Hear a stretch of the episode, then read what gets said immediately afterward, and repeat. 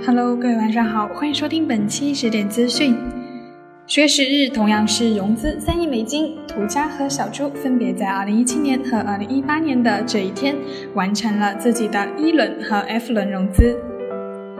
近日，国家发展改革委主任何立峰。财政部部长刘昆与亚洲开发银行行长钟伟武彦签署了《中华人民共和国国家发展和改革委员会、财政部与亚洲开发银行关于支持中华人民共和国乡村振兴的谅解备忘录》。那么三方呢达成了一致，预计二零一八至二零二二年，亚行将会同其他。发展伙伴筹集总额达六十亿美金的一揽子支持，用于支持中方实施乡村振兴战略。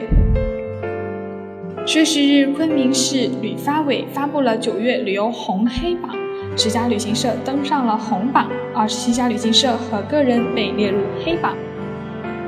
据市场监管总局网站消息，市场监管总局国庆期间组织人员对部分国有重点景区进行了暗访。暗访的十三个五 A、四 A 景区中，绝大部分景区按照要求落实了降价政策和优惠政策，也仍有个别国有景区未实施降价政策。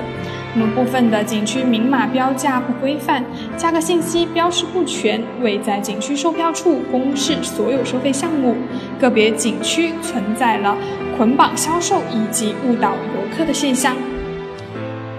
十月七日，恒大健康一纸诉讼贾跃亭，在所发布的公告称，贾跃亭半年耗尽了八亿美元后，要求恒大方面再提前支付七亿美元。为达目的后，提出仲裁，要求剥夺恒大作为股东享有的相关融资同意权，并解除所有协议。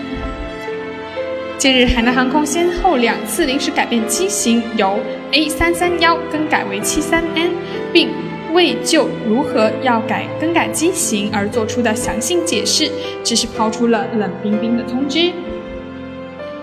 近日，境外中文包车旅游平台品牌黄包车旅行发布了二零一八年中秋国庆境外中文包车游数据报告。报告显示，二零一八年中秋国庆期间，用户群体方面预定者以女性居多，北上广深仍然为境外中文包车游的主力军。那么线路方面呢？欧洲澳新地区整体表现优异，成为了二零一八年中秋国庆目的地方面的最大黑马。十月十一日，澳门博彩股份有限公司与中缅集团签订了具备约束力的合作备忘录，将会在澳博位于澳门陆蛋上的上葡京综合度假村内开设中缅集团的澳门旗舰免税店。